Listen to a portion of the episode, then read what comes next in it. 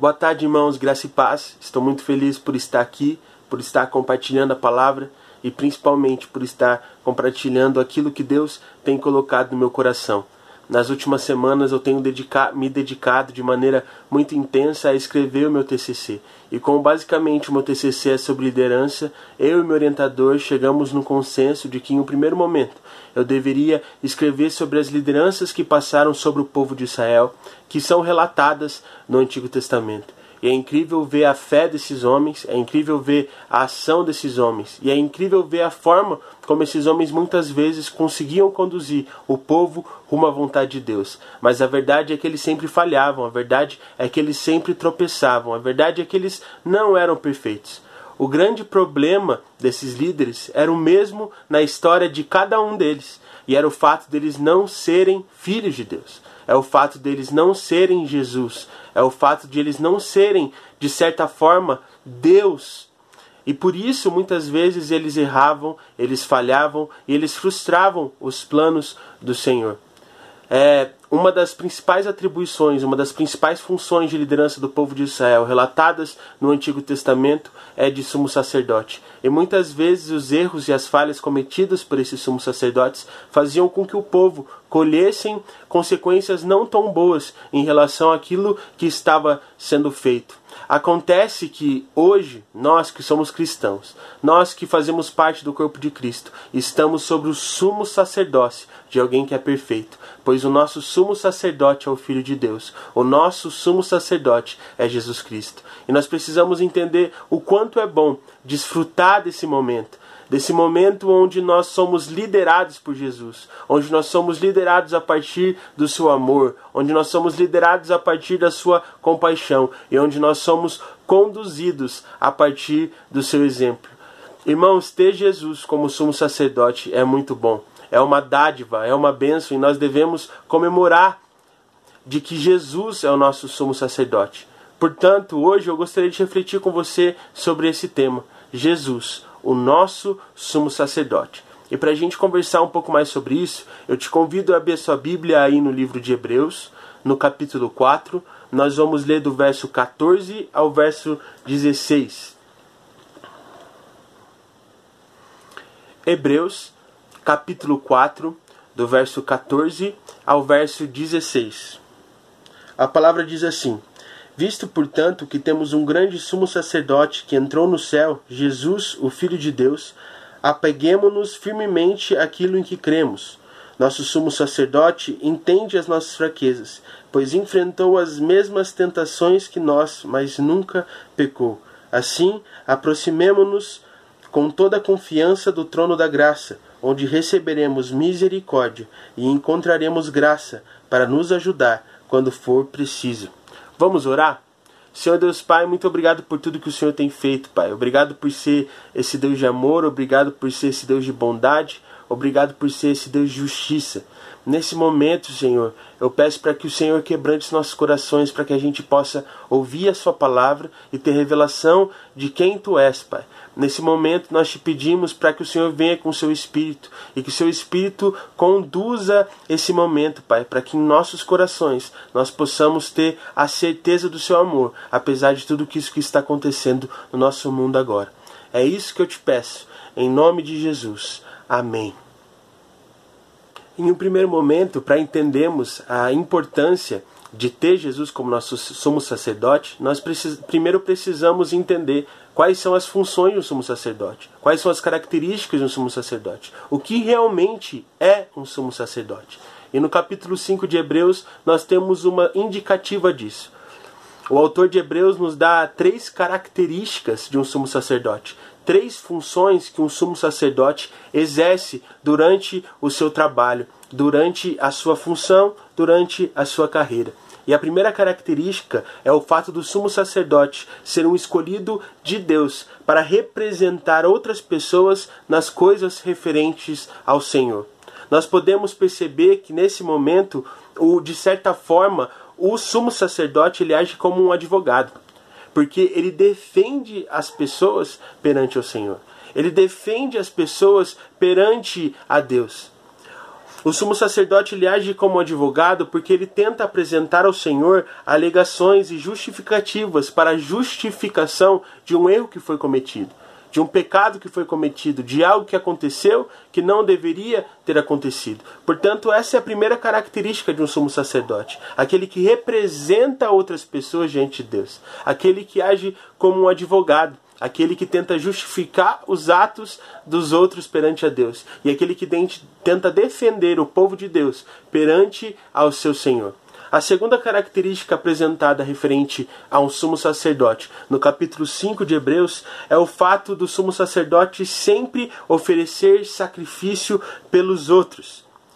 Sempre oferecer sacrifício por outras pessoas vivendo a vontade de Deus, fazendo a vontade de Deus, para que outras pessoas também possam desfrutar e viver a bondade e a vontade do Senhor para suas vidas. Portanto, o sumo sacerdote ele tenta glorificar a Deus com suas ofertas e sacrifícios, para que outras pessoas possam glorificar o Senhor também a partir de sua vida, principalmente a partir de sua pureza e de sua santidade. Portanto, essa segunda característica de um sumo sacerdote se assemelha muito à característica de um servo. Uma pessoa que busca seguir a Deus para que seja possível que outras pessoas sigam a Deus também. Uma pessoa que busca servir a Deus para que outros possam vir servir ao Senhor também. Portanto, um sumo sacerdote, ele se entrega, ele entrega ofertas e sacrifícios para que todos possam desfrutar da vontade do Senhor. E a terceira e última característica que Hebreus 5 nos traz em relação ao sumo sacerdote é o fato do sumo sacerdote sempre tratar com bondade aqueles que são ignorantes referentes à palavra do Senhor e aqueles que se desviam no meio do caminho, simplesmente porque um sumo sacerdote está sujeito às mesmas fraquezas que os outros que as outras pessoas, referente à caminhada que ele tem que caminhar as coisas que ele tem que fazer, a forma como ele deve viver. O sumo sacerdote está sujeito às mesmas fraquezas que qualquer outra pessoa. Nesse momento, eu acredito que um sumo sacerdote ele age como se fosse um pastor, um pastor que age em amor, um pastor que age através da compaixão, buscando ensinar os outros, um pastor que busca com todas as suas forças fazer com que os outros sigam o caminho do Senhor, mas ao mesmo tempo sabe o quanto é difícil vencer a natureza humana para poder viver de acordo com a vontade de Deus. Talvez um dos sumos sacerdotes mais conhecidos do Antigo Testamento e mais divulgados nos dias de hoje é o sumo sacerdote chamado Arão. Arão ele caminhou junto com Moisés no início da peregrinação do povo de Israel, da escravidão do Egito até a terra prometida do Senhor para o seu povo. Mas não cabe a nós aqui nesse momento relatar quais foram os sumos sacerdotes relatados no Antigo Testamento. Cabe a nós entendermos que hoje nós estamos sobre o sumo sacerdócio de Jesus Cristo. Nós temos o nosso sumo sacerdote perfeito. Nós temos Cristo Jesus nos auxiliando, Cristo Jesus nos dirigindo, Cristo Jesus nos defendendo diante do Senhor e nos ensinando a viver como um belo pastor. Lá em Hebreus 5 nós podemos perceber que o sofrimento enfrentado por Jesus e a sua obediência sem precedentes fizeram com que ele se tornasse um sumo sacerdócio perfeito. Além disso, Jesus se torna, a partir do seu sofrimento e a partir da sua obediência, fonte de salvação eterna para toda a humanidade. Irmãos, nós devemos entender que Jesus é um sumo sacerdote perfeito. E já que ele é um sumo sacerdote perfeito, ele também é um advogado perfeito. Isso significa que Jesus nos defende. Ele nos defende se declarando culpado pelos nossos erros, para estarmos livres diante do Senhor, para que possamos adentrar na presença de Deus com ousadia e confiança. Jesus ele nos justifica também como um advogado nos justifica. Mas ele nos justifica não a partir de provas, não a partir das nossas ações, mas a partir das ações dele. A partir da cruz de Jesus nós somos justificados e considerados justos diante do Senhor. Se Jesus é o sumo sacerdote perfeito, ele também é o servo perfeito. Por isso, Jesus se entrega como oferta e sacrifício aos outros. Ele serve a Deus para que outros possam vir servir a Deus também. Pois quando ele se entrega, ele nos liberta de nossos pecados. Quando Jesus se entrega, ele faz com que seja possível a gente desfrutar da vontade de Deus em nossas vidas, seguindo os ensinamentos da palavra, seguindo aquilo que o Espírito orienta em nosso coração, seguindo principalmente a palavra de Deus. Se Jesus é o sumo sacerdote perfeito, ele também é o pastor perfeito. Jesus é um pastor que lidera pelo exemplo. Jesus é um pastor que lidera através de atos de amor. Jesus é um pastor que nos capacita a partir do amor que ele derrama em nossas vidas a desfrutarmos da bondade e da vontade do Senhor para as nossas vidas. Eu não sei se você conseguiu compreender a grandiosidade disso, irmãos. Mas Jesus é o nosso sumo sacerdote.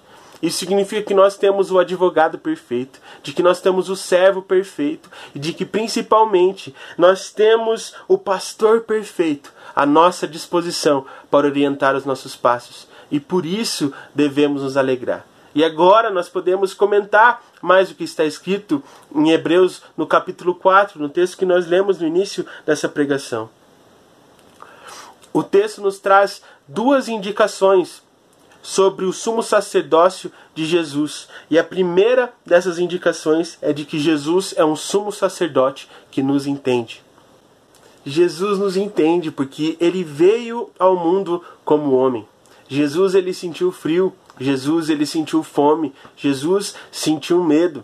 Jesus também sentiu vergonha, Jesus também se sentiu tímido em alguns momentos. Jesus era homem e por isso nos entende. Jesus entende as nossas dificuldades. Jesus entende as nossas ansiedades. Jesus entende as nossas aflições, mas principalmente Jesus também entende as nossas tentações, que muitas vezes parecem ser irresistíveis. E talvez a maior história que retrata o quanto que Jesus nos entende e o quanto ele reserva para nós um caminho para seguirmos a sua vontade é a história da mulher samaritana. Para cumprir a sua missão, Jesus tinha que viajar constantemente. Em uma dessas viagens, Jesus teve que passar pela cidade de Samaria. Em determinado momento, ele senta em um poço daquela cidade para que ele pudesse descansar um pouco. E depois de um tempo que ele passou ali, veio uma mulher tirar água daquele poço. E Jesus, quando avistou aquela mulher, pediu a ela por um pouco de água. E aquela mulher ficou impressionada com tudo aquilo. Porque normalmente os judeus evitavam qualquer tipo de contato com os samaritanos. E enquanto aquela mulher estava impressionado, impressionada, Jesus olhou para ela e disse: Se você soubesse quem eu sou e a água que eu posso te dar, muito provavelmente você imploraria para mim, para que eu fornecesse para você dessa água. E aquela mulher, já um pouco chocada, olhou para Jesus e percebeu que Jesus não tinha balde, percebeu que Jesus não tinha corda. Então olhou para Jesus e disse: Olha, como você vai me dar uma água desse nível? Como que você vai me dar uma água da vida, sendo que você não tem corda, sendo que você não tem balde? E como você pode me dar uma água melhor que essa? Essa foi a água que Jacó e seus filhos beberam enquanto estiveram aqui em vida. E Jesus olha para aquela mulher e diz: Olha, minha filha, quem crê em mim forma dentro de si uma fonte de água inesgotável. E essa água é a água que fornece vida. Essa água é uma água que fornece com toda certeza fonte de vida. É uma água que fornece para nós vivemos da melhor maneira possível. E naquele momento, aquela mulher olha para aquilo e percebe, começa a implorar por essa água que Jesus podia dar. E naquele momento, Jesus olha para aquela mulher e falou: Se você quer essa água, vá buscar o seu marido. E ela disse que não era casada. Naquele momento, Jesus traz para ela uma revelação sobre ela e começa a dizer: Olha, eu sei que você já foi casada cinco vezes e o marido, a pessoa com qual você mora agora, não é o seu marido. Eu imagino, isso não está relatado na Bíblia, mas eu imagino aquela mulher se sentindo frustrada porque a partir daquela revelação de Jesus, ela começou a perceber que talvez ela não fosse digna de receber a verdadeira água. Talvez ela não fosse digna de receber a água da vida.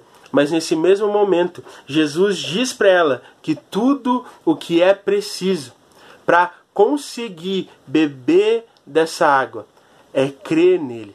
E quando a pessoa crê nele, ela tem uma fonte inesgotável de água da vida dentro dela.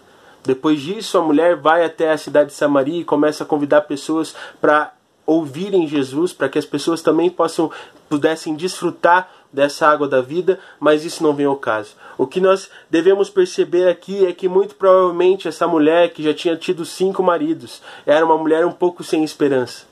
Era uma mulher que estava um pouco morta por dentro, porque parece que as coisas nunca davam certo para ela. As pessoas não olhavam para ela de forma bondosa, muito pelo contrário, os cinco casamentos dela faziam com que as pessoas tivessem impressões erradas em relação àquela pessoa.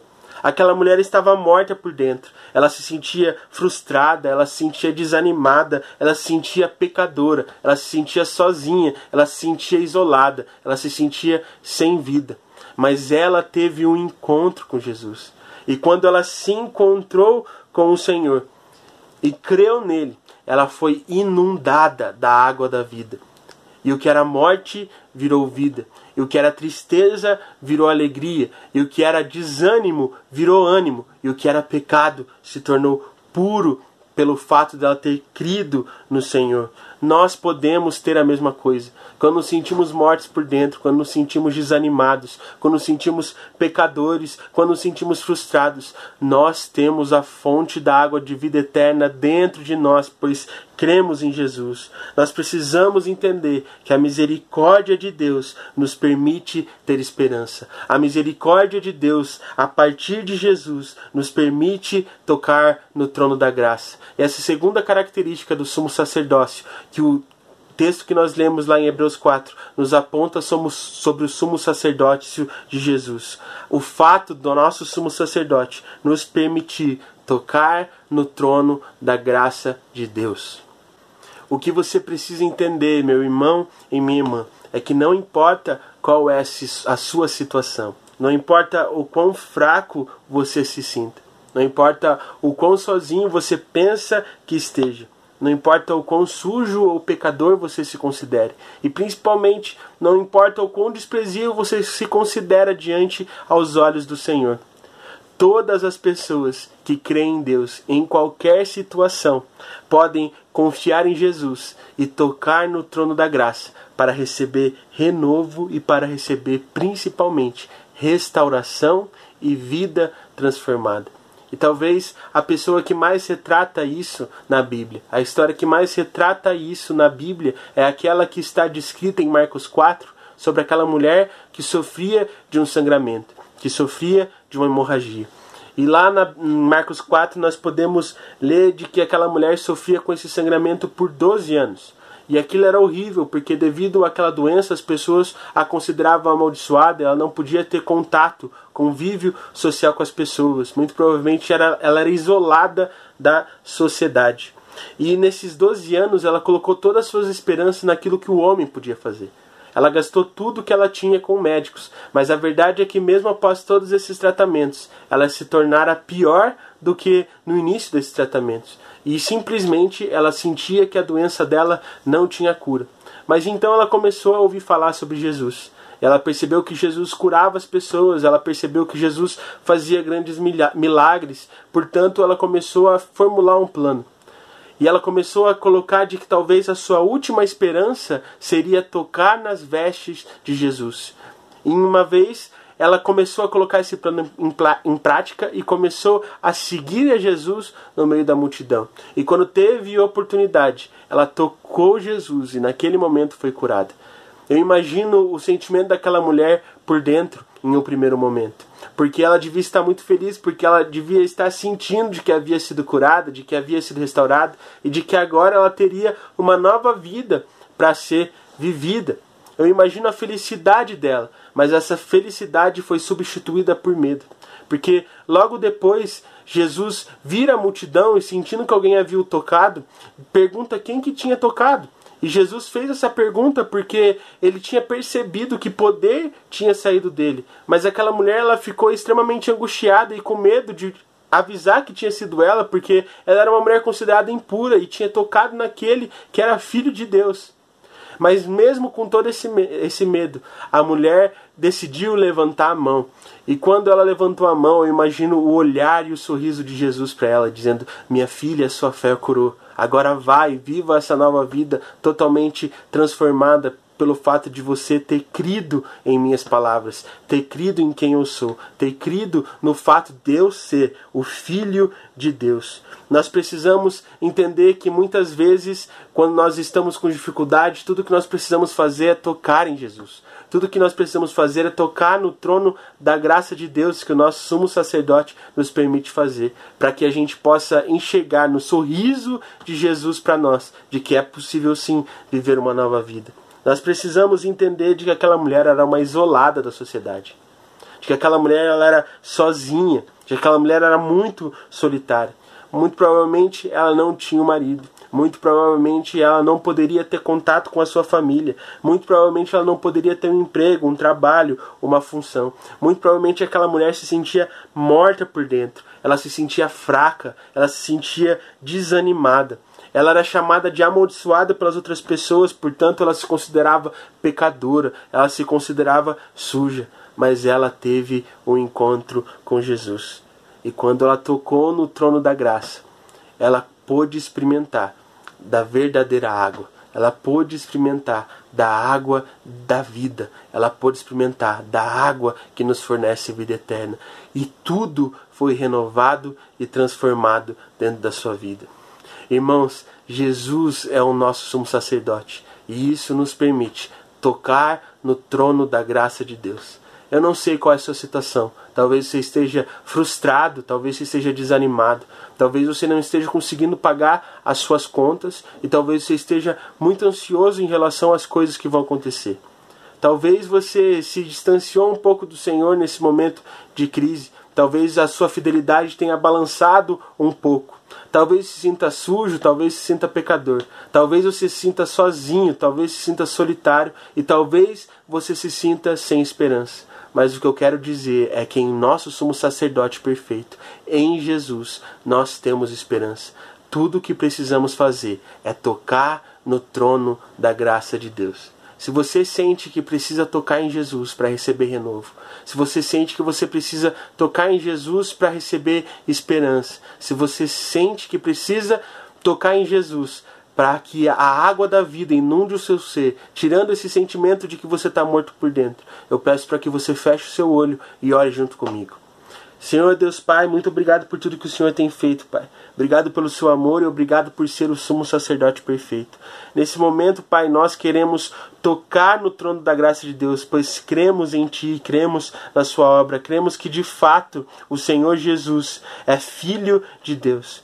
Portanto, nesse momento, Pai, apesar de todas as nossas dificuldades, apesar da nossa crise financeira, apesar das nossas aflições, apesar do nosso medo, apesar da nossa ansiedade, apesar da nossa solidão, ó Pai, Apesar de nos, muitas vezes nos sentirmos infiéis, apesar de muitas vezes nos sentirmos pecadores, apesar de muitas vezes nos sentirmos sujos, nós nesse momento tocamos o trono da graça de Deus e temos plena certeza de que o Senhor trará renovo, transformação e de que a água da vida que brota dentro de nós a partir do seu espírito trará vida para nós novamente e esperança para enfrentarmos as dificuldades que ainda estão por vir. É isso que nós te pedimos em nome de Jesus. Amém. Meu irmão, eu espero que essa mensagem tenha tocado o seu coração. Eu espero que durante essa semana você consiga tocar na graça de Deus, no trono da graça de Deus, nos momentos de dificuldade. Que Deus te abençoe e que a gente consiga permanecer firme, apesar de tudo, isso, de tudo isso que está acontecendo. Tenha uma boa semana.